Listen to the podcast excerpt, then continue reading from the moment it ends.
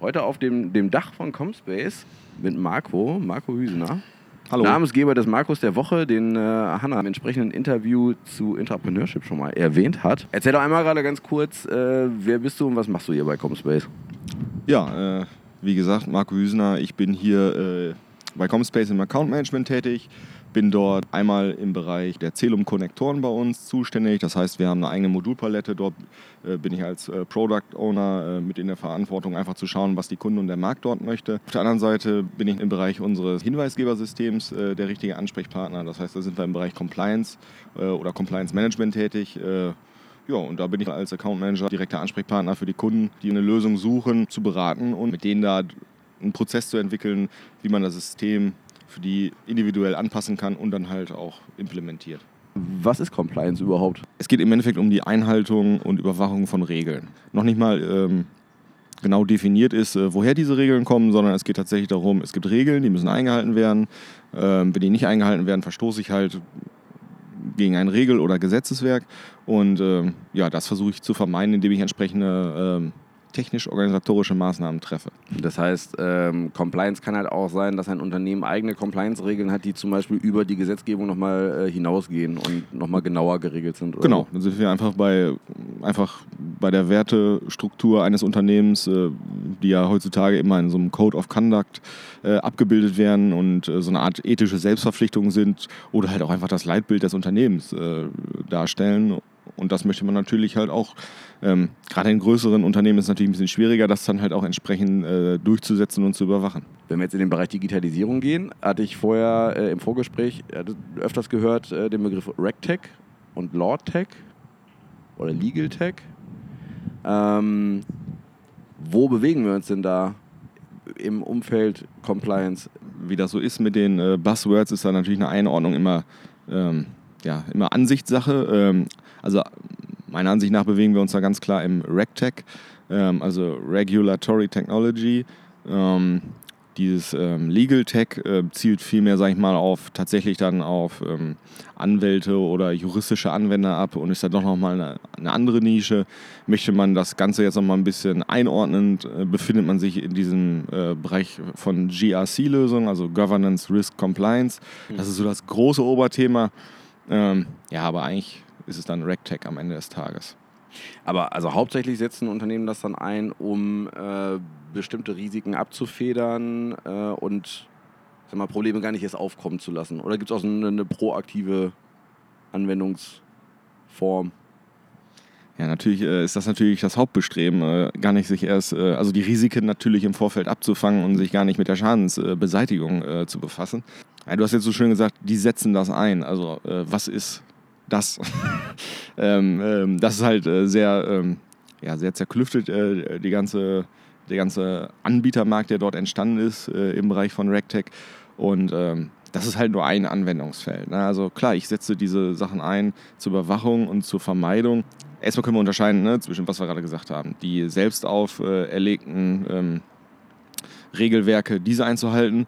Und dann sind wir schon wieder äh, ganz schnell wieder bei der Gesetzeslage. Das heißt, wenn ich äh, zum Beispiel im Bereich äh, Finanzwesen unterwegs bin oder ich bin zum Beispiel auch ein Fintech, dann habe ich natürlich ganz andere ähm, Anforderungen, die von Aufsichtsbehörden oder äh, irgendwelchen Regulatoren äh, mir auferlegt werden, ähm, die ich dann erfüll erfüllen muss und vielleicht auch ähm, relativ äh, zeitnah auch nachweisen muss, was ich dort mache.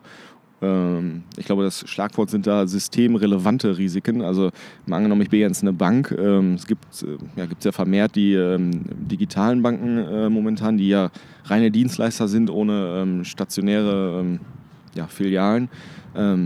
ist ja auch die Frage, was haben die an Kapital? Können die das nachweisen, dass, dass diese ganzen Transaktionen und Bewegungen dort äh, gedeckelt sind? Und da gibt es halt verschiedene Gesetzeswerke, die, ja, die ja, quasi international ja, solchen Unternehmen auferlegt werden. Äh, und je, mehr, je näher man äh, sich äh, der EU nähert, desto strenger wird halt diese Auslegung. So ist das halt nun mal. Haben wir ja mit der DSGVO jetzt gerade erlebt. Oder werden wir in den nächsten Jahren auf jeden Fall erleben. Hast du schon die, selber die Überleitung gegeben?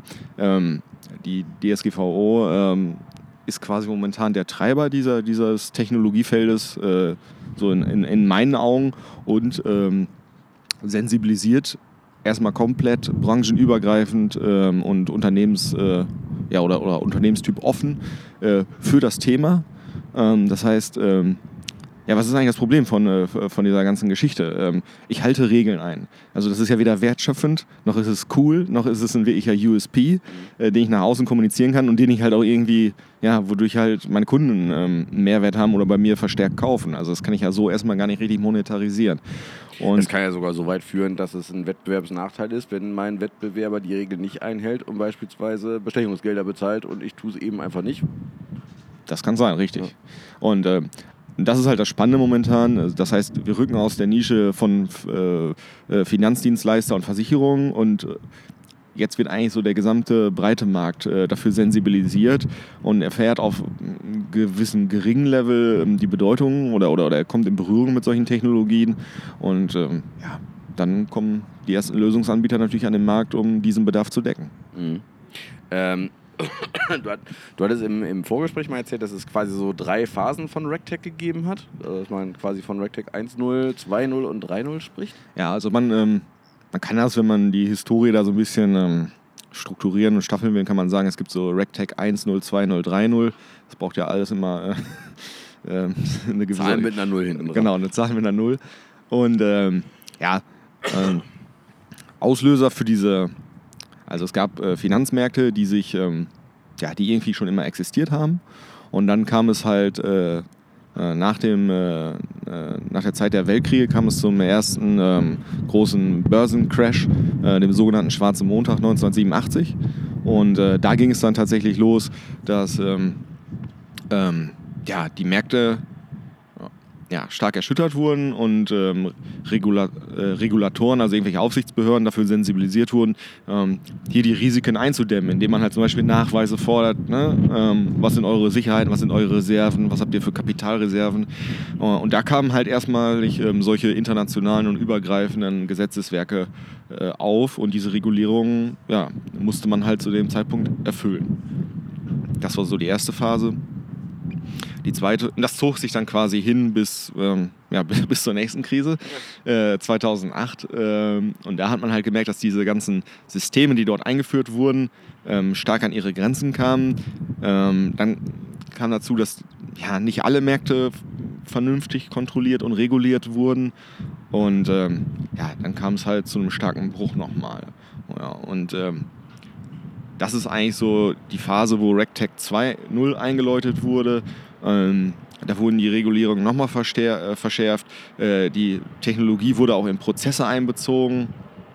Und ähm, ja, der, der Austausch zwischen Regulierungsbehörde und Unternehmen wurde immer noch mehr äh, verstärkt. Die Regulierungen wurden immer strenger, äh, weil es jetzt halt wieder zu einer schweren Krise kam. Und äh, dann gab es äh, vor allen Dingen im Bereich Anti-Geldwäsche-Regulierung, ähm, also Anti-Money Laundering oder äh, Know Your Customer, also diese Identifikationsauflagen wurden halt extrem hoch. Äh, das führte im Endeffekt nur dazu, dass diese ganzen Prozesse zur Einhaltung der Regulierung extrem zeit- und kostenintensiv wurden. Ähm, ich glaube, ich, ich habe letztens noch eine Studie gelesen von 2011 bis 2017 haben die Kosten um, um zur Einhaltung äh, dieser Gesetze nur im Bereich äh, Datenschutz um 154 Prozent zugenommen. Also das muss ich natürlich auch erstmal, äh, das Geld muss man auch erstmal verdienen, was man da aufwendet. Ja. Und ähm, also es kostet quasi nur Zeit und Geld. Ja. So, und jetzt bist du dann bei deiner, ähm, bei deiner nächsten Entwicklung, die du angesprochen hattest, RegTech 3.0. Das ist jetzt das neue Zeitalter. Vorher konnte man sagen, eigentlich haben äh, Regulierungsbehörden immer nur versucht, auf Probleme zu reagieren. Und jetzt versucht man, sich an den Marktbedingungen zu orientieren. Das heißt, wo entwickelt sich der Markt hin? So, damit wir es auch mal gesagt haben, Blockchain. Ähm, äh, ding, ding, ding, ding. Man wartet jetzt nicht erst, bis irgendwas passiert, sondern man ja. versucht jetzt schon relativ zeitnah äh, dort ähm, das Feld zu erfassen, das zu bewerten, einzuordnen und auch schon äh, mögliche Risikofelder im Vorfeld äh, ja, zu antizipieren und dann, dann auch äh, frühzeitig äh, regul äh, ja, zu regulieren. Mhm. Ja, jetzt erstmal ohne Wertung, ob das gut oder schlecht ist, aber man versucht halt weg von diesem Reaktiven hin zum Proaktiven zu kommen. Ist das dann gerade bei Blockchain nicht unglaublich schwer, weil ja äh, quasi ein USP der Blockchain ist eben, dass sie unreguliert ist? Ja, was heißt unreguliert? Ähm, naja, sie ist verteilt, es gibt keinen zentralen Server, also es gibt ja eigentlich keine. Ist richtig, aber, aber dennoch, da, ja, das stimme ich dir zu, aber dennoch ähm, ist sie ja dennoch transparent. Hm. Und ähm, dann kann ich dadurch natürlich, natürlich, also es kommt nämlich auf den Use Case an. Ne? Aber wenn ich was nachweisen und dokumentieren will, kann ich das natürlich da wunderbar für nutzen. Ne? Um das dann halt auch ähm, entsprechend zu verteilen und äh, kenntlich zu machen. Ne? Und nicht im Nachhinein äh, irgendwelche Informationen zu unterschlagen. Ja, also da gibt es ja also das sind jetzt immer so die klassischen äh, Finanzszenarien, logischerweise, die immer aus der Kryptowährungsgeschichte entstehen. Ähm, ich bin mal gespannt, was da noch kommt. Also ähm, ich kann mir vorstellen, dass da noch ganz viel kommt. Klar, Smart Contracts ist nochmal ein großes Ding, dass wir irgendwelche Sachen in Echtzeit ähm, äh, verhandeln und beschließen können und das dann auch rechtskräftig machen können. Das ist noch mal, auch nochmal, denke ich mal, ein großer Schwerpunkt, der dort auch nochmal ähm, zu tragen kommen wird in dem Bereich. Ja, wo sich auch nochmal Anbieter rausentwickeln werden. Ja, vor allen Dingen, wenn man jetzt äh, so auf die IOTA-Ecke guckt, wo quasi ja nur noch Maschinen mit Maschinen verhandeln und miteinander Verträge abschließen und ich als Betreiber der Maschinen möglicherweise gar nicht mehr eingreifen muss. Ne? Genau, und da sind die nicht alleine. Also da gibt es ja durchaus auch auf, äh, äh, auf den eigentlichen Blockchain-Technologien ja Lösungen in die Richtung, ähm, die ähnliche Szenarien da kreieren. Also da, das wird auf jeden Fall ein, ein großes Szenario sein. Ne? Und ähm, aber da sind wir noch gar nicht. Vorher kommen erstmal solche Sachen wie maschinelles Lernen, künstliche Intelligenz und so weiter. Und diese Technologien, merkt man ja, finden jetzt schon Einzug. Wir haben ja bei uns auch äh, künstliche Intelligenz äh, schon bereits äh, jetzt im anderen äh, Themenfeld in der Erprobung. So, da sind wir natürlich schon deutlich weiter. Und Eigentlich sind wir noch einen ganzen Schritt weiter vorher, um jetzt mal den Bogen auf God Ethics zu kriegen. Äh, wir sind ja erstmal noch dabei, nicht den Maschinen beizubringen, Regeln einzuhalten, sondern äh, die Menschen quasi dahin zu bringen oder ihnen Tools an die Hand zu geben, dass sie äh, die, die gesetzlichen Regularien, aber eben auch die Unternehmensregeln einhalten können. Wenn wir jetzt mal auf God Ethics zu sprechen kommen, also das Compliance-System, was von Comspace mit angeboten wird, was tut dieses System? Also was macht ein Compliance-System wie God Ethics? Korrekterweise müsste es Compliance-Management-System wahrscheinlich heißen. Da sind wir bei CMS. Genau. Hatte ich in der Vorbereitung durchaus öfters mal gelesen, damit kennen wir uns auch aus. genau, nicht zu verwechseln mit Content-Management-System. Genau, und äh, Compliance-Management-Systeme. Und wir befinden uns in der Überwachungsphase und in der operativen Phase von Compliance-Management. Dort bietet God Essex, also das ist halt der Hersteller dieses Systems, äh, was wir dann halt äh, für den Raum äh, Deutschland, Österreich und Schweiz vertreiben, äh, bieten die ein Hinweisgebersystem an. Ne? Also vielleicht geläufiger ist halt Whistleblower-System. Ne? Whistleblowing kennt man ja seit Edward Snowden, äh, ist das ja gesellschaftlich bekannt, das Themengebiet. Und ähm, Genau, und da ist das halt eine sehr spezielle Lösung, ähm, die dort angeboten wird. Also im Prinzip ähm, können andere, die feststellen, dass irgendwelche Regeln nicht eingehalten werden, einen Hinweis darüber in dieses System schicken und äh, die entsprechenden Stellen im Unternehmen wissen dann, wie sie reagieren sollen. Da können wir vielleicht auch wieder ein bisschen historisch äh, überlegen. Jetzt mal angenommen, äh, wir sind ein Bankunternehmen ähm, und sind schon immer verpflichtet, ähm, solche Systeme auch vorzuhalten. Also das wird dann halt auch wieder reguliert und gesetzlich vorgeschrieben, ähm, wie ich mich dort zu verhalten habe und dass ich auch entsprechende Meldekanäle einzurichten habe. Ob das jetzt äh, im Endeffekt, ob das jetzt im Endeffekt ein Postkasten ist, den ich irgendwo vom Personalbüro aufhänge oder so ein Meckerkasten oder wie auch immer ähm, ob ich äh, eine Telefonhotline zu irgendeinem Anwalt schalte, das sind die sogenannten Ombudsleute, mhm. ähm, und hoffe, dass der dann äh, zu der Zeit, wenn ich dann anrufe, auch rangeht. Ähm, ja, oder ich habe halt irgendein so Callcenter, wo halt irgendwelche Leute sitzen und nehmen diese Fälle auf und berichten die auf, keine Ahnung, irgendeinem Weg dann weiter. Daher kommt diese Lösung eigentlich und der Bedarf für sowas. So. Was haben die für eine Schwachstelle, diese ganzen Ansätze? Naja, der Anwalt spricht sehr wahrscheinlich Deutsch, Englisch, vielleicht noch Französisch oder Spanisch. Aber wenn ich jetzt natürlich ein multinationaler Konzern bin, brauche ich entweder mehrere Anwälte, muss die koordinieren und bezahlen.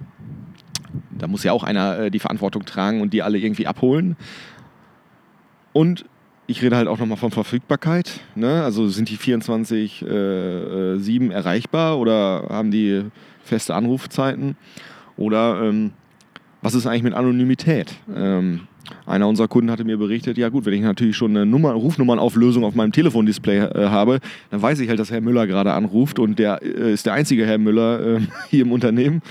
Ja, dann ist das halt auch nicht anonym. Ne? Und das ist natürlich eine unglaubliche Barriere. Man, muss halt auch die Anonymität äh, gewährleisten, wenn der Nutzer des, oder der, der Hinweisgeber sich vorher keine Gedanken darüber macht. Also normalerweise sollte man davon ausgehen, wenn ich anonym etwas loswerden will, mache ich meine Rufnummernübermittlung vorher aus, aber da ist vielleicht nicht jeder in der Lage zu. Oder traut sich dann vielleicht immer noch nicht, weil er sich denkt, naja, die können meine Rufnummer möglicherweise trotzdem noch äh, nachvollziehen, deswegen gebe ich den Hinweis dann im Zweifelsfall gar nicht. Genau, also ich sag mal, es kommt wahrscheinlich jetzt ein bisschen auf den Hinweis ähm, und auf die Schwere an. Also was, was möchte ich da überhaupt ähm, meiner Geschäftsführung mitteilen und warum eigentlich? Bin ich, jetzt ein, äh, bin ich jetzt ein Manager aus dem mittleren Management vom Konzern, dann habe ich wahrscheinlich ein Interesse daran, dass ähm, mein Name nicht für alle Zeit verbrannt ist und suche ein bisschen ja. die Anonymität. Wenn ich jetzt aber äh, irgendjemand bin, der einfach unzufrieden ist äh, mit irgendwelchen Sachverhalten und auch dazu stehe, diese offen anzuprangern und vielleicht einen, keinen anderen Kommunikationsweg sehe, kann ja durchaus mal sein, ne? weil man nicht einfach weiß, wer ist mein Ansprechpartner bei den Sachen. Ähm, zum Beispiel in Umweltfragen.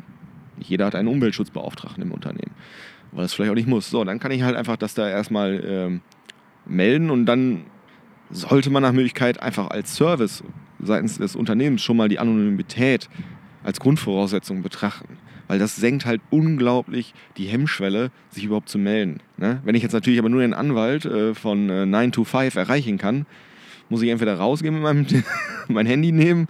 Ähm, gibt ja auch äh, Arbeitsplätze, wo ich mein Handy nicht nutzen kann. Ne? Muss man auch einfach mal so sehen.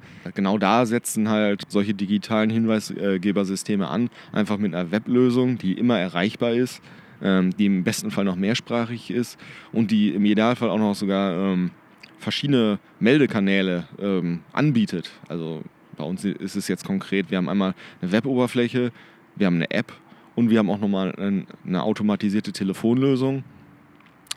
Und aus diesem Gesamtverbund wird schon ein Kanal dabei sein, ähm, der möglichst niedrige ähm, Schwellen für den Hinweisgeber dann halt auch bietet. Wie würde jetzt ein Hinweisgeber vorgehen? Also der surft dann auf eine Webseite, überlegt sich dann, welchen Kanal er benutzen will oder wie funktioniert das? Naja, also im besten Fall hat er erstmal ein berechtigtes, auslösendes äh, Event. Irgendein Missstand wird wahrgenommen, ähm, er weiß nicht, an wen er sich wenden soll. Oder kann ja auch einfach sein, die Unternehmenskultur ist nicht so offen, dass es halt äh, üblich ist, das dann entsprechend irgendwo anzusprechen. Dann hängt es stark von der Unternehmenskommunikation ab. Äh, wie sehr habe ich diese Lösung eigentlich intern promoted? Also weiß jeder, wo er, wo er danach suchen soll. Darum, ja, im Idealfall auf der Webseite. Ähm, und da sind wir wieder beim, da haben wir den Bogen wieder geschlagen.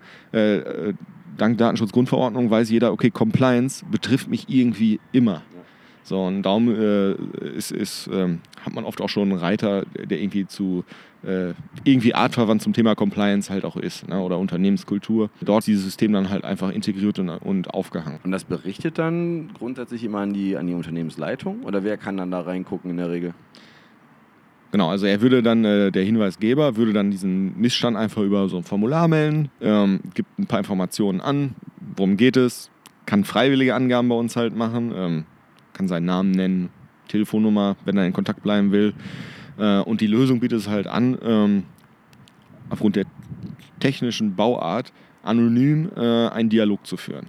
Das heißt, der braucht halt keine Mailadresse, der braucht keine Telefonnummer, sondern aus einer Kombination aus ähm, ja, ich gebe so einen Hinweis ab, dann erhalte ich quasi eine ID und ich erstelle mir halt selber ein Passwort und aus der Kombination von beiden kann ich mich halt online in meinen Postkasten einloggen und kann halt einfach quasi ah. ähm, kommunizieren. Das heißt, ich kann auch als Hinweisgeber mich mit dieser anonymen ID dann wieder einloggen und darüber möglicherweise nachschauen, hat jemand darauf reagiert, hat jemand Rückfragen äh, zu dem Sachverhalt äh, und mit der verantwortlichen Person dann auch weiter kommuniziert. Genau, also das ist halt ja die Grundidee, dass ich ähm, vielleicht erstmal äh, das Gespräch ja aufnehme und ähm, natürlich wird sicherlich äh, der Hinweisgeber einen anderen Blickwinkel haben als äh, zum Beispiel der Compliance Officer oder jemand aus dem, ähm, aus dem Bereich äh, Recht.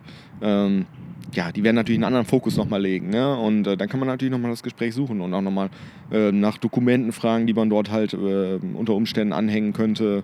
Ähm, ja und so weiter. Zu der eigentlichen Frage, äh, wer guckt da ins System?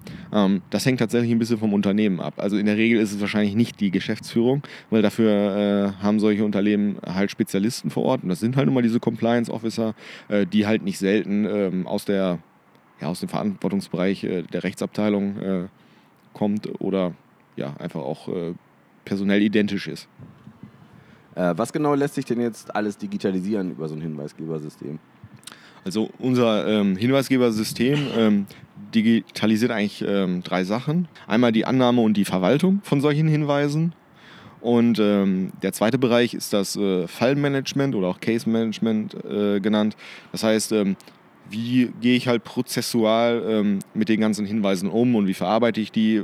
Weil wir haben ja gerade erfahren, also es gibt, gehört immer ja ein Personenkreis dazu, äh, welcher diese Entscheidungen halt dann auch äh, letztlich trifft und das bewerten muss oder irgendwelche Experten, die zu Rate gezogen werden. Und da hängt natürlich immer ein spezieller Workflow hinter und der ist da halt, äh, ja, der lässt sich abbilden. Der lässt sich individuell abbilden. Genau, der lässt sich individuell abbilden und äh, dort können dann halt auch individuelle äh, Sonderlösungen quasi realisiert werden. Was ist, wenn zum Beispiel bei uns IT-Vorfälle oder Datenschutzverstöße äh, auftauchen? Ähm, da könnte man dann über sogenannte, ja, so eine Art Formulare, könnte man dann sich nochmal das sehr ähm, selber zusammen customizen und dann nochmal wie so eine Art Action Plans, so ein möglicher Prozess, den man dort halt äh, verfolgen kann, ähm, den könnte man dort dann halt abbilden. Man kann dann unterschiedliche Empfänger definieren, sodass beispielsweise eine Hinweismeldung zur IT-Abteilung nicht in der IT-Abteilung landet, nämlich bei dem, der es eigentlich verbockt hat, sondern ähm, bei jemandem, der etwas dann dagegen tun will. Da sind wir quasi schon äh, tief drin, auch so ein bisschen in der Leistung, die wir dann erbringen. Ähm, also wir helfen halt immer bei der Transformation äh, von der Compliance-Organisation und Struktur, die in einem Unternehmen herrscht, ähm, diese dann halt in das System zu übertragen. Also es gibt halt Unternehmen, die sind da sehr schlank aufgestellt, die haben 10.000 Mitarbeiter in ihrem Unternehmen, aber haben zwei Leute, die halt äh, komplett verantwortlich sind für das Thema. Es gibt Unternehmen, die haben genauso viele Mitarbeiter, sind aber in 40 Ländern unterwegs und ähm, haben in jedem Land einen eigenen Compliance-Verantwortlichen oder, oder fassen immer zwei, drei Länder zusammen. Und die sind dann sehr tief gestaffelt. Und ähm, ja, durch ein vernünftiges Rechte- und Rollenkonzept lässt sich das dann mit wenigen Klicks alles individuell abbilden. Ähm, ja, das ist halt mit Worten immer ein bisschen schwer zu erklären, aber ähm, man hat, wie ich, man arbeitet mit, ähm, mit, mit, Ordnern und kann halt sehr, ja, kann man sich schon fast vorstellen wie bei Windows. Da kann ich äh, einfach Rechte vergeben, wer darf in welchen Ordner schauen. Und da kann ich diese Hinweise dann einfach ähm, reinschieben und dann, ja, Kenntnis nur, wenn nötig, kann ich darüber halt quasi abbilden. Du hast jetzt schon mehrfach, ich sag mal, multinationale Unternehmen, multinationale Konzerne äh, angesprochen. Jetzt aus deiner Erfahrung, wie wichtig ist das ganze Compliance-Thema so für typische deutsche Mittelständler? Ja, also die habe ich natürlich genannt, die großen Konzerne, weil es halt historisch äh, betrachtet meistens halt immer vom Finanzmarkt her getrieben wurde, dieses Thema. Ja, das haben wir ja vorhin gelernt, die DSGVO ist halt ein Treiber auch von so, einem, von so einem Thema und rückt halt Compliance immer weiter in den Fokus, gerade auch von Mittelständlern, die halt sich bis jetzt immer erfolgreich dagegen wehren konnten, sich damit auseinanderzusetzen. Es gibt dann zum einen halt Gesetze, ähm, wurde jetzt auch gerade in Frankreich erlassen, das sogenannte SAPIN 2, oder de äh, Gesetz.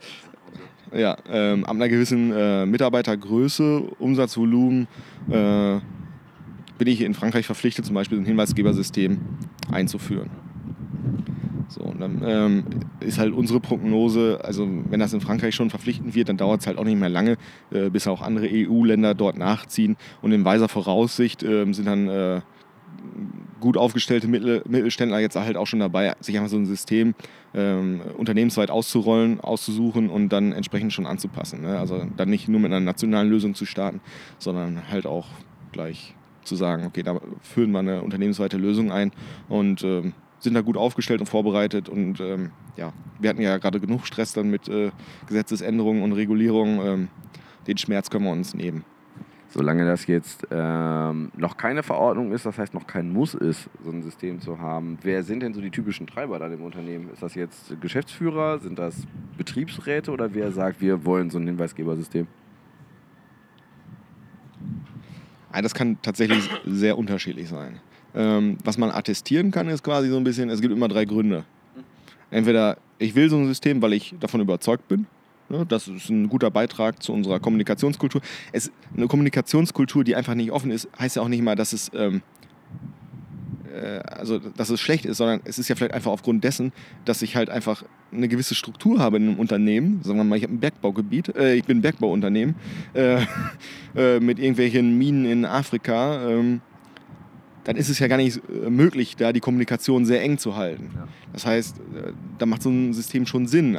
So, und dann muss man das halt einfach als unterstützenden Faktor von so einer Unternehmenskultur betrachten oder der Kommunikationskultur. Dann gibt es den Fall, äh, ich muss so ein System einführen, weil es halt einfach Vorschrift wird.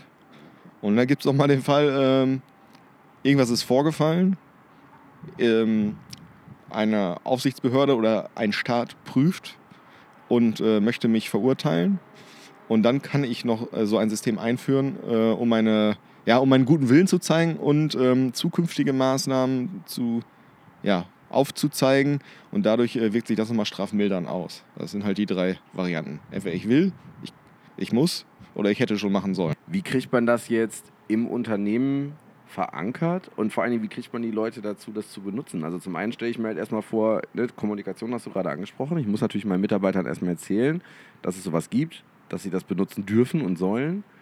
Und dann kommt jetzt, ich glaube, im RegTech-Bereich vielleicht noch gar nicht so angekommen, aber wenn man jetzt aus unserer Digitalagentur-Ecke bei Comspace da drauf schaut, ja sicherlich auch so Faktoren wie äh, UX zum Beispiel zum Tragen, also das äh, System so schick, sage ich jetzt einfach mal, und auch so gut zu bedienen, bedienbar zu machen, äh, dass die Leute das sofort intuitiv verstehen und gerne benutzen. Ich fange einmal schnell mit dem UX an. Ja.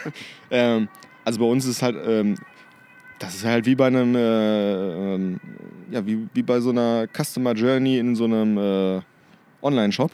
Bei uns ist die relativ kurz gehalten, damit wir möglichst äh, wenige äh, Punkte haben, an denen der Kunde äh, seine, ja, sein, seine Absicht abbricht mhm. quasi.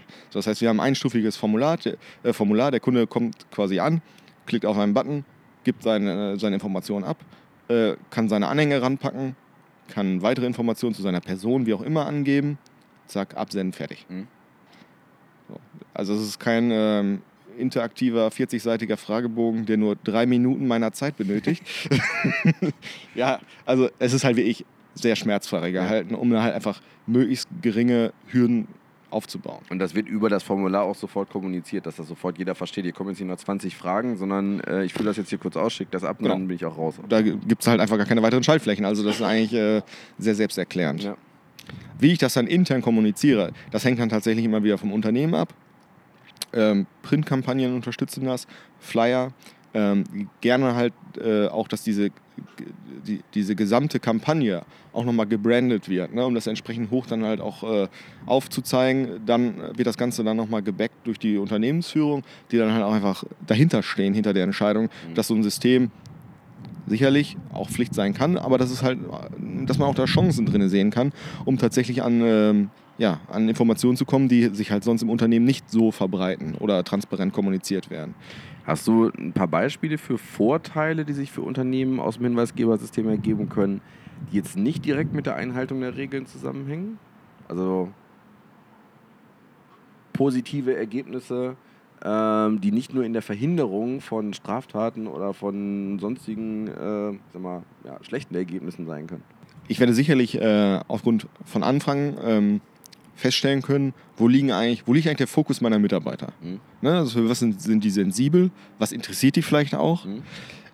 Es gibt durchaus Kunden, die sagen, ich lege den Fokus nicht nur auf die reinen ähm, ja, Hinweise bezüglich äh, Verstöße. Das äh, wird bei uns halt relativ, ja, also man wird anfangs eben sensibilisiert, was soll eigentlich gemeldet werden und was nicht. Und das kann ich halt sehr frei formulieren. Ich kann natürlich einfach auch sagen, ähm, äh, ich hätte auch gerne Hinweise zur Zusammenarbeit. Wie ist das Mitarbeitergefüge?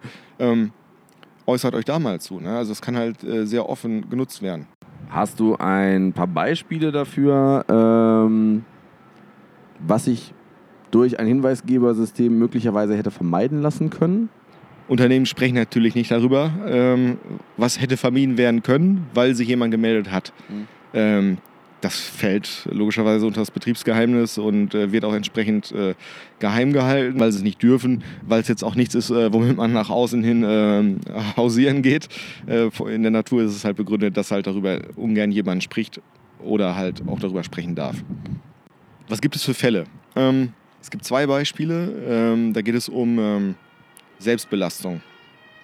Angenommen, ein Chirurg benutzt ein Werkzeug, ähm, dabei äh, ja, kommt es zu einem Chirurgenfehler und der Patient verstirbt.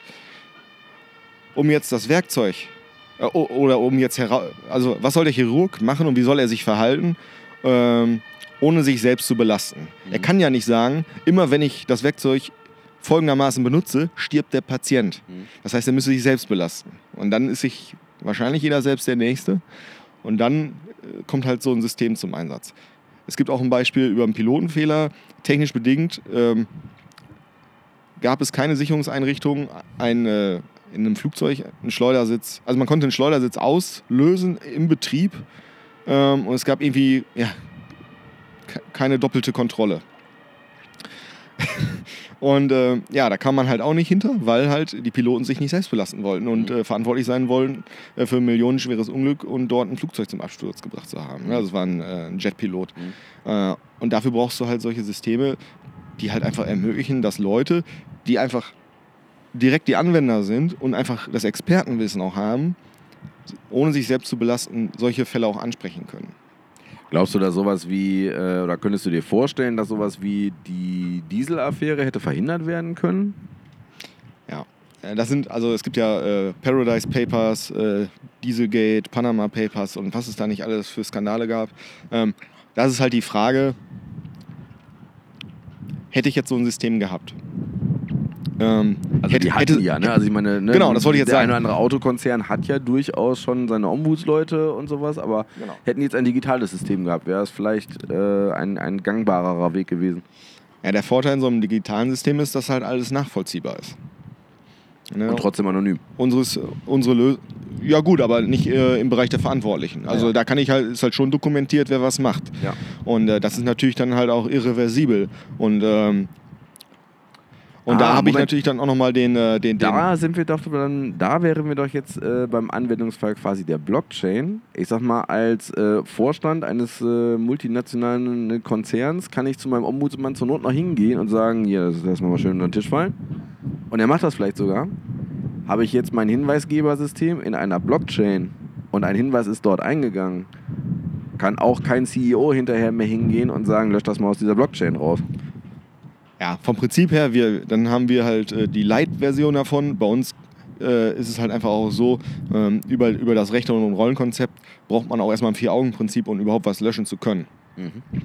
So, natürlich kann ich Blockchain, das weiß ich nicht. Ich kann das jetzt nicht beurteilen, inwiefern das da realistisch ist, äh, weil die Blockchain als solche ja auch irgendwo auch wieder ein offener Raum ist. Mhm. Ob man dann solche unternehmenssensiblen Informationen dort dann dokumentieren würde. Aber sicherlich ist das ja über Verschlüsselungsverfahren auch möglich, das dann entsprechend abzulegen.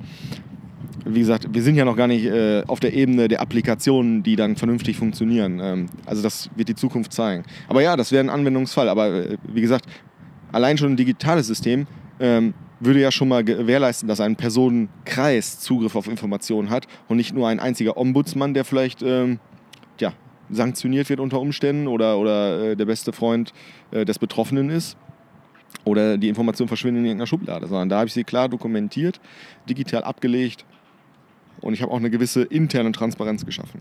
Ähm, lässt sich das System noch in anderen Workflows oder äh, in anderen Anwendungsfällen einsetzen? Ja. Ähm, also da sind wir momentan bei. Es gibt zum Beispiel den äh, äh von God Essex gibt es den Compliant, äh, Compliance Helpdesk. Die Idee ist, das gleiche System zu nutzen, um bereits vor Verstößen ähm, Handlungssicherheit zu vermitteln. Das heißt, die Idee ist, ich kann das jetzt wieder mit einer, mit einer Kampagne entsprechend branden, kommunizieren und äh, ein Mitarbeiter kann sich jetzt versichern, darf ich eigentlich vom äh, Lieferanten XY äh, ähm, äh, zu Fußballspiel äh, vom FC Bayern eingeladen werden? Darf ich das annehmen? Darf ich die Flasche Wein zu Weihnachten annehmen? Oder verstoße ich hier schon gegen geltendes Ge Gesetz? Das kann man natürlich beliebig weit spinnen. Ne? Also wenn man dann auch nochmal äh, auf, auf das Wertekonstrukt das alles runterbrechen möchte. Also Ziel ist halt, weg von dem äh, Wort Compliance und sagen wir mal der, der, der Strenge und der, und der, ja, der Spielverderber. Ja, genau, und den eventuellen auch negativen ähm, Intentionen wegzurücken und einfach eine Stufe davor anzusetzen. Sich einfach als Partner und äh, Hilfestellung, äh, ja, als Hilfestellungsstelle quasi zu verstehen und da ähm, Sicherheiten zu vermitteln. Der nächste Punkt ist, äh, wo das System jetzt ähm, auch eingesetzt werden kann, ist halt einfach konkret bei den ganzen Datenschutzfragen. Ne? Sei es, äh, ich bin Datenschutzbeauftragter ähm, oder ich bin der Company Data Officer oder ein Datenschutzkoordinator. Ich kann diese Information, ich, ich kann mich erstmal zentral und vor allen Dingen halt auch wieder anonym, ne? weil man möchte sich ja vielleicht nicht die Blöße geben, dass man eventuell einen Fehler gemacht hat, mhm. an diesen Personenkreis wenden mit meiner Frage zur beispielsweise DSGVO mhm. und kann mir da auch nochmal äh, Rechtssicherheit verschaffen. Und das könnte ich halt auch komplett für diesen Personenkreis aufsetzen, das System. Also es geht immer um Kommunikation, intern Transparenz und für den externen anonym. Wäre es jetzt auch denkbar, dass äh, Mitarbeiter in so einem System positive Hinweise vermitteln? Also dass sie sagen, ich benutze das jetzt einfach mal als Vorschlagswesen zum Beispiel und äh, habe eine Idee, wie wir besser arbeiten können, weiß aber gar nicht, an wen ich mich wenden soll oder ähm, verärgere möglicherweise meinen Vorgesetzten, äh, meinen direkten, wenn ich diesen Vorschlag mache, möchte ihn aber trotzdem irgendwo äh, loswerden. Wäre das dann auch noch eine Möglichkeit? Also um noch eine, eine, eine ja, etwas positivere Anwendungsmöglichkeit zu finden? Ja, also theoretisch ist es auf jeden Fall möglich, einfach zu sagen, ich bilde irgendwelche, ähm, ich, ich, nutze diese Formulare, die bei uns hinterlegt sind und äh, sammle darüber einfach äh, ja, sogenannte KVP-Vorschläge ja, ne, fürs kontinu kontinuierliche Verbesserungsprogramm oder halt auch tatsächlich Innovationsvorschläge, um einfach äh, ja auch wieder jemandem dann entsprechend anonym Zugang zu geben, äh, diese Informationen dann halt auch äh, mit einem äh, Personenkreis zu teilen und ja, einfach dann halt auch die entsprechenden Silos im Unternehmen anzuzapfen. Ne? Also das kann tatsächlich einen Mehrwert darstellen. Wie geht ihr jetzt äh, bei, bei Kunden bei der Planung und Einführung des Systems vor? Also wie kann Comspace zum Beispiel seine Projektmanagement-Erfahrung da mit einbringen? Der Vorteil ist halt, dass wir als Technologiedienstleister ähm, meistens die Sprache sprechen von den Leuten im Unternehmen, die eigentlich so ein, so ein System ähm, ja, sehr kritisch beäugen. Mhm. Meistens ist es halt immer die IT-Abteilung, äh, äh, weil die halt komplett, weil es eine Software-as-a-Service-Lösung ist, ausgehebelt werden. Ähm, was natürlich einfach Sicherheitsgründe hat, dass die ähm, keinen Zugriff auf das System haben. Ähm, und da haben wir natürlich entsprechende Erfahrungen im Bereich äh, Hosting oder halt in den, in den Webprojekten. Und können halt auch die, äh, ja, können halt auch die, ähm, Bediener quasi, also die Verantwortlichen, die Fallmanager, die Compliance Officer oder äh, Datenschutzbeauftragten etc., alle auch vernünftig schulen, mit dem System äh, umzugehen und ja auch das Ganze selbst zu administrieren. Ähm, der ganze Prozess ist halt im Endeffekt relativ simpel. Äh, wir stellen das System einmal vor. Ähm, meistens erschließt sich auch sehr schnell ähm, durch die intuitive Oberfläche, dass das System auch tatsächlich super einfach zu bedienen ist. Es bietet sehr viele Möglichkeiten, die man wahrscheinlich nicht sofort braucht. Aber so ist das nun mal. Man wächst ja rein in seine Rolle und wenn man jetzt so ein System einführt, brauche ich vielleicht erstmal nur, bin ich froh, wenn das System funktioniert. Und nachher stelle ich halt fest, ach, ich hätte gerne hier noch was, ich hätte gerne da noch was. Und äh, da sind wir dann immer wieder der kompetente Ansprechpartner, um dann zu beraten, das kann man so lösen, das kann man hier lösen. Ja, ne? und da stehen wir halt immer mit unbegrenzten Support zur Verfügung. Und ähm, ja, der ganze Prozess ist dann relativ simpel. Also wir machen dann unsere Demo, äh, dann sensibilisieren wir einmal äh, dafür, wie man halt die Offline-Struktur quasi digital abbilden kann und wie wir, wie wir das aus Erfahrung ähm, ja, machen würden. Äh, meistens wird sich dann intern darüber ja, beraten, dann holt man wieder die Unternehmenskommunikation mit ins Boot, weil Marketing halt da natürlich auch immer noch mal Mitspracherecht, die IT wird ins Boot geholt und ähm, Danach gibt es einen gemeinsamen Implementierungsworkshop. Da erläutern wir dann das gesamte Potenzial der Lösung, einfach um dann einfach damit die Anwender wissen, aha, da war mal was, mhm. ich spreche die jetzt an, ich möchte das auch so äh, in die Richtung irgendwie benutzen, die Funktionen. Mhm. Und ähm, ja, dann kann man relativ äh, schnell auch schon live gehen. Ne? Dann gibt es noch ein paar Designanpassungen, dann gibt es die entsprechenden Zertifikate und dann kann man auch schon live gehen. Also wie gesagt, das kann unter Umständen, also meistens in der Regel sind drei Wochen gar kein Problem für so ein System einzuführen. Okay. Ähm, das kann auch, wenn es sein muss, deutlich schneller gehen. Ähm, tatsächlich ist der limitierende Faktor aber meistens der Kunde, der einfach aufgrund von internen Prozessen einfach viel länger braucht. Also es ist weniger das äh, System installieren zum, zum Laufen bringen, als äh, quasi die Menschen darin zu schulen, wie sie es im Unternehmen kommunizieren und dann anwenden. Ne? Ja, oder bei so einem System, wo halt einfach auch viele Schnittstellen vorhanden sind, intern, ähm, auch alle abzuholen und mitzunehmen. Ja. Ne? Also jeder hat ja auch nochmal eine gewisse Ansicht oder vielleicht fühlt sich hier nochmal unsicher, gerade wenn es neu ist, das Thema halt auch. Und ähm, ja, möchte natürlich auch vielleicht mal ganz individuell abgeholt werden. Ja, mhm. genau. Und da sind wir natürlich auch gerne immer der Unterstützer, die dann halt ja, alle nochmal entsprechend aufklären und informieren. Welche Technologie steckt jetzt tatsächlich dahinter? Wo stehen die Server? Macht das Sinn, die Server äh, für, für God Ethics beim Kunden stehen zu lassen? Oder sind die bei Comspace? Wie funktioniert das Ganze dahinter? Ja, tatsächlich ähm, äh, würde, würden ja Server beim Kunden äh, das ganze System ein bisschen äh, ad absurdum führen. Ähm, das heißt, das ist eine Software-as-a-Service-Lösung und es ist nicht vorgesehen, dass das halt on-premise beim Kunden äh, aufgesetzt wird, das System. Also das geht, ist auch technisch nicht möglich. Ja. Ähm, genau, und die Server ähm, sind quasi, die stehen in Deutschland und das webbasierte System sowie die App, unsere Hotline-Lösung etc., die sind komplett DSGVO-konform. Das heißt, also die Server müssen ja schon mal in der EU stehen. Das ist halt auch mal ganz interessant. Damit scheiden halt quasi, äh, quasi alle europäischen Anbieter, äh, außereuropäischen Anbieter ja automatisch aus. Ne? Wenn man jetzt äh, solche Systeme in die engere Betrachtung zieht und man da auch äh, Rechtssicherheit haben möchte. Äh, weiterhin neben der DSGVO erfüllen wir halt auch die ISO 27001 Rahmenbedingungen. Ähm, das sind quasi ja die technisch-organisatorischen Maßnahmen, äh, die dort angelegt werden. Und ähm,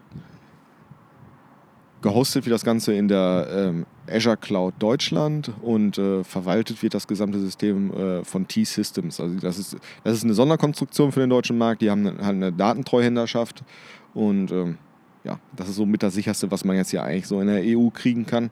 Ähm, Deutschland war ja eh schon immer streng in der Regelauslegung. Ähm, genau, und darum ist der Serverstandort auch Deutschland was wird technisch für die, für die Hinweisgeber, für die Whistleblower gemacht? Also wie werden die geschützt, damit sie tatsächlich sicher sein können, äh, quasi nicht als Hinweisgeber entdeckt zu werden? Naja, zum einen haben wir erstmal gar keine Verpflichtung und Möglichkeiten, irgendwie ähm, uns großartig kenntlich zu machen. Ne? Das heißt, wir, keine IPs werden getrackt. Ähm, ich bin nicht verpflichtet, irgendwelche ähm, Kontaktinformationen anzugeben, außer vielleicht meinen Vornamen oder so, kann ich an, ne, eigentlich noch nicht mal. Also ich brauche theoretisch nichts angeben. Ähm, ich kann mich nicht, nirgendwo unbeabsichtigt äh, registrieren, also meine Mailadresse oder so angeben, ist alles überflüssig. Ich brauche nichts, kein Konto erstellen oder sonst was. Ich habe ja nur, wie gesagt, die ID und ich habe mein Passwort, um mich zu identifizieren. So, und das wird alles nicht mitgetrackt. Äh, dann wird nochmal umfassend sensibilisiert, dass man natürlich das auch nicht während Arbeitszeit machen soll, dass man es von zu Hause machen soll, dass man die Links kopieren soll und die nicht klicken soll. Okay, also das äh, ein, ein, ein bisschen Heranführung ist dann in dem System schon mit drin, um die Hinweisgeber nochmal für ihre Anonymität zu, äh, zu, sensibilisieren. Ja, das meinte ich ja eingangs. Ähm, also es hängt ein bisschen von der Schwere ab. Ne? Wenn ich jetzt gerade das äh, neue Dieselgate aufdecken äh, möchte und ich weiß um die Brisanz meiner Informationen, dann werde ich mich von alleine schon darum äh, kümmern, dass äh, meine Identität möglichst umfassend geschützt ist, bis, da, bis ich irgendwie Sicherheit äh, da vermittelt bekomme. Ne? Wenn ich jetzt mich einfach nur ja, Person, wenn ich einfach nur mitbekommen habe, Person äh, X hat äh, mal wieder Büromaterialien geklaut und äh, das zum 17. Äh, Mal, dann äh, sind meine persönlichen Anonymitätsbestrebungen vielleicht nicht ganz so ausgeprägt. Wird das System äh, bei, bei Zeitschriften, also im Journalismus auch eingesetzt oder haben die, weißt du, ob die nochmal andere Systeme nutzen? Also tatsächlich weiß ich, dass es ähnliche Kontaktstellen gibt. Ja. Ähm, äh, das ist mir auch schon aufgefallen. Äh, die Frage kann ich nicht beantworten. Ich weiß aber, dass äh, ganz oft dann halt auch, äh, dass es dort immer eine Mailadresse gibt. Und dann sind wir wieder beim Thema, ich muss mir selber wieder eine Wegwerf-Mailadresse ja. erstellen. Ähm, und dann ist wieder die Frage, wie sicher sind diese ganzen Systeme? Ja. Ähm, kann ich nicht beantworten. Okay. Also wir haben tatsächlich, glaube ich, keinen keinen Kunden aus dem Bereich, von dem ich jetzt so spontan wüsste. Wenn ein Unternehmen jetzt das Thema Compliance selber mal aktiv angehen will, so, was sind die ersten Schritte, außer dich anzurufen oder äh, anzumailen? Ähm, wie kann ein Unternehmen rausfinden, sind wir schon bereit dafür, brauchen wir das, äh, wie können wir es am besten einführen? Im Endeffekt muss ich erstmäßig überlegen, was ist eigentlich meine Zielsetzung? Was möchte ich eigentlich erreichen mit, der, ähm, mit dem System? Da sind wir beim Thema. Ähm, ich will es einführen, ich kann es einführen. Äh, ich hätte es mal besser einführen sollen. Ähm, äh, darüber muss ich mir ein bisschen im Klaren werden und danach richtet sich eigentlich auch so ein bisschen, wie komplex gestalte ich die ganze Sache. Ne? Ich kann sowas relativ standardisiert aufsetzen, ich kann selber sowas auch total äh, individuell gestalten und da sehr viel Arbeit reinfließen lassen. Ob sich das dann nachher alles bezahlt macht, sei mal dahingestellt. Ähm, ich kann das mit Kampagne machen, um das entsprechend zu bewerben oder ich packe irgendwo einen Link hin, weil ich es muss.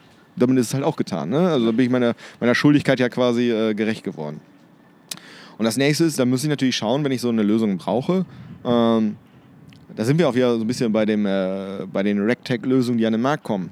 Ähm, was, kann ich, äh, was kann ich gebrauchen? Äh, nee, was sind Kann-Kriterien und was sind Muss-Kriterien? Das heißt, ähm, suche ich mir eher ein Nischenprodukt? Dazu zähle ich äh, jetzt einfach God Essex mal, weil wir, es ist sehr spitz nur auf reines Whistleblowing ähm, fokussiert. Oder suche ich irgendwie nochmal ein System, was nebenbei noch ein Risikomanagement mit drin hat oder Bewertungsfunktion. ja, ein internes Audit und also, also vielleicht irgendwie so ein, so ein eher so ein Suite-Ansatz nochmal äh, macht und dann nochmal Schnittstellen zu Business Intelligence-Funktionen hat. Dann ist halt immer die Frage, will ich erstmal meine internen Informationen, ja, also äh, will ich die sensiblen Informationen tatsächlich dann, nee, ich muss nochmal neu ansetzen. Mhm. Also das Problem ist, ich habe ja dann sehr viele sensible Informationen, die aber eigentlich ja nicht wirklich sicher sind, weil ja immer die eigene IT oder ein erweiterter Personenkreis vielleicht auf sehr brisante Informationen, wenn wir jetzt wieder Richtung Hinweisgebersysteme schielen, ähm, Zugriff haben. Und das möchte ich natürlich dann eventuell davon äh, entkoppeln und entscheide mich vielleicht dann eher für einen Nischenansatz. Aber wie gesagt, da muss man halt immer schauen, was fürs Unternehmen äh, da am sinnvollsten ist. Deine Ansprechpartner äh, bei den Kunden, die wir bis jetzt haben, kommen halt quasi immer aus dem Rechtsbereich oder eher aus dem IT-Bereich? Nee, also tatsächlich eher äh, äh, ja, Legal Mhm. äh, Verantwortliche. Wir haben äh, Be- Personen aus dem äh, Internal Audit. Mhm. Wir haben äh, Leute aus dem Bereich Finance. Und natürlich, klar, nicht zu vergessen, die ganzen Compliance Officer. Ja gut, die ja eh immer irgendwie im Rechtsbereich aufgestellt sind. Aber es ist schon, äh, also Genau. je nach, je nach Ist eher schon homogen, Ja. kann man eigentlich sagen. Äh, abschließend, was siehst du in Zukunft an, an Neuerungen oder Weiterentwicklung? Ja, ich würde da jetzt wieder Bezug nehmen auf die ganze äh, RegTech-Entwicklung. Der ganze Markt ist ja quasi erst, oder sagen wir mal, die Welle der, der Marktentwicklung wurde ja gerade erst losgetreten, die ganze Lawine. Ne? Jetzt haben wir halt, wie wir es vorhin ja schon gesagt haben, wir haben die ganzen, äh, von der Seite kommen jetzt diese ganzen neuen Technologien, ähm, wie Big Data, künstliche Intelligenz, äh, ja, im weiter, ferner halt auch Blockchain und so weiter.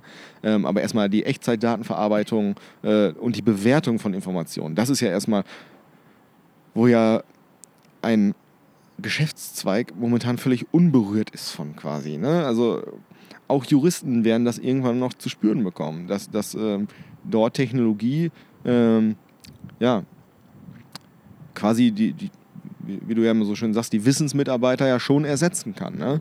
Äh, Bei der Bewertung, Vorsortierung, Klassifizierung, Identifizierung tatsächlich halt auch von äh, Regeln und Gesetzen. Ne? Also das, das wird schon spannend, um dann eine Relevanz zu erkennen. Mein, mein, mein Lieblingsbeispiel in dem Zusammenhang ist ja immer, dass ähm, ein Vertrag, den Juristen aufsetzen, eigentlich nichts anderes ist als ein Programm oder ein Algorithmus, der halt sagt, wenn Mensch oder juristische Person X Folgendes tut, dann hat das diese und jene Konsequenz für äh, Person Y und so weiter und so fort. Natürlich in, in beliebiger Komplexität.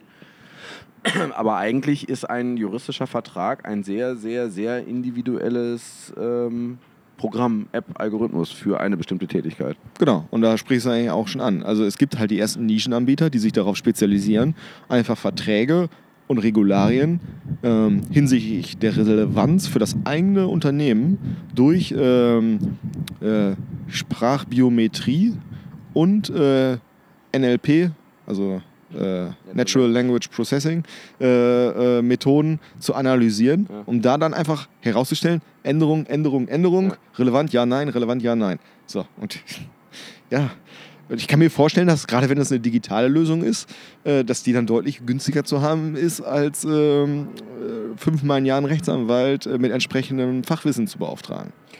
Oder der Rechtsanwalt kann sich dann halt auf äh, andere Dinge konzentrieren. Ne? Also ich kann mir einfach vorstellen, dass äh, die, die Automatisierung äh, durch KI, durch maschinelles Lernen, die Aufgaben ein bisschen zurückgefahren werden, auf die Rechtsanwälte sowieso keinen Bock haben. Oder die einfach nur Zeit fressen, äh, um sich dann auf die wirklich ja, kreativen Probleme stürzen zu können. Ja, aber ich glaube, da ist es wie in der gesamten Wirtschaft. Ne? Bin ich Generalist oder bin ich Spezialist? Und wenn ich natürlich als Spezialist so eine Lösung an den Markt bringe, äh, kann ich natürlich halt auch sehr spitzes Fachwissen durch, ja, durch ein skalierendes Geschäftsmodell für einen deutlich günstigeren Preis anbieten, als wenn ich zu einem Generalisten gehe, der heute A macht, morgen macht er B und übermorgen macht er C. Mhm. Also ähm, da muss man sich vielleicht dann selber auch nochmal äh, spezialisieren. Dann, ne? Also das, das muss man halt sehen, wie, wie da die Entwicklungen sind. Ähm, nichtsdestotrotz, es wird immer Expertenwissen benötigt und die wird es auch immer geben, weil dafür ist das Thema halt einfach zu komplex und, und, und zu sensibel. Ne? Also wenn wir jetzt auch gerade im Bereich äh, äh, Risikomanagement dann noch abdriften, ne? also ich muss ja immer bewerten, ob jetzt ein, ein, mir wird irgendwas gemeldet, ein Hinweis und da muss ich ja überlegen, welchen Impact hat, äh, hat dieses Gesamtrisiko äh, für mein Unternehmen. Und äh, das, das rein äh, irgendwelchen Algorithmen zu überlassen, das wird halt nicht geschehen. Ne? Zumindest vielleicht eine Vorfilterung. Also dass, äh, Genau, ja. dass, dass eine Beschleunigung da sein kann oder dass einfach schneller mit den Hinweisen umgegangen werden kann. Hast du denn so äh, eine, eine Frage, die mir da gerade noch bei einfällt? Hast du schon ein äh, Gefühl dafür oder hast du ein Feedback von Kunden gekriegt, wie viele Hinweise da überhaupt so eingehen? Ja, das ist natürlich jetzt immer, äh, kommt jetzt immer drauf an. Ne? Ja, also, wie es eingesetzt werden soll und so. Ja, Ne? und auch, Gründe, wo, wo komme ich eigentlich her? Ja. Wenn ich jetzt natürlich ein, äh, sagen wir mal, ich bin jetzt äh, irgendein Versicherungsverein, habe unter 100 Mitarbeiter, bin verpflichtet, solch ein System vorzuhalten. Oder bin ich jetzt ein äh, internationaler Konzern mit der Produktion im asiatischen Raum, dann habe ich erstmal ganz andere Risikofelder. Ja. Auch wahrscheinlich eine unterschiedliche Quote, was äh, äh, den Eintritt der Risiken ähm, ähm, betrifft. Nichtsdestotrotz sind beide auf so ein System angewiesen und der eine wird wahrscheinlich 0 bis 5 Hinweise im Jahr bekommen und der andere wird vielleicht 30 Hinweise bekommen. Ne? Also aber aber du, hast, du hast jetzt noch keine konkreten Rückmeldungen von Kunden, die äh, irgendwie sagen, wir haben hier 5, 10, 20 äh, Hinweise im Monat oder so. Nee, also es ist tatsächlich dann eher ähm, 15, 20 bis im Jahr. Ne? Also ähm, das ist halt auch immer ein, ein Part unserer Sensibilisierung. Eigentlich ist es egal, wie viele Hinweise ich habe. Wenn der richtige Hinweis dabei ist, äh, der, mir, der, der mein Unternehmen halt vom nächsten Dieselgate bewahrt Ja, ja. und ich habe dieses Risiko nicht mal, auf dem nicht mal ansatzweise auf dem Schirm gehabt, äh, dann hat sich so ein System halt schon ausgezahlt. Ne? Ne, ist das gleiche, wie man jetzt eine äh, ne, äh, Airline fragen würde, wie viele Abstürze wollt ihr im Jahr haben oder wie viele Abstürze wollt ihr verhindern äh, im Jahr, sagen natürlich auch alle. Genau. Und dann ist die Frage, was bin ich bereit dafür zu tun, um äh, alle, äh, in Klammern ja Fragezeichen X, ähm, zu verhindern. Ähm, und die Frage muss halt leider jeder für sich äh, selbst beantworten. Ne? Das, da können wir halt auch nur äh, versuchen aufzuklären und zu beraten. Und in meinen Augen bieten wir da halt schon äh, einen idealen Einstieg, um sich diesem Themengebiet zu nähern. Ne? Und ähm, da sind wir halt auch modular und skalierbar. Und bei uns ist alles mit wenigen Klicks äh, selber zu verändern und erweiterbar. Einfacher geht es halt eigentlich nicht. Ne? Okidoki. Dankeschön. Ich glaube, Äh, jetzt sind wir noch ein danke. Stück schlauer geworden über das Thema Compliance Management.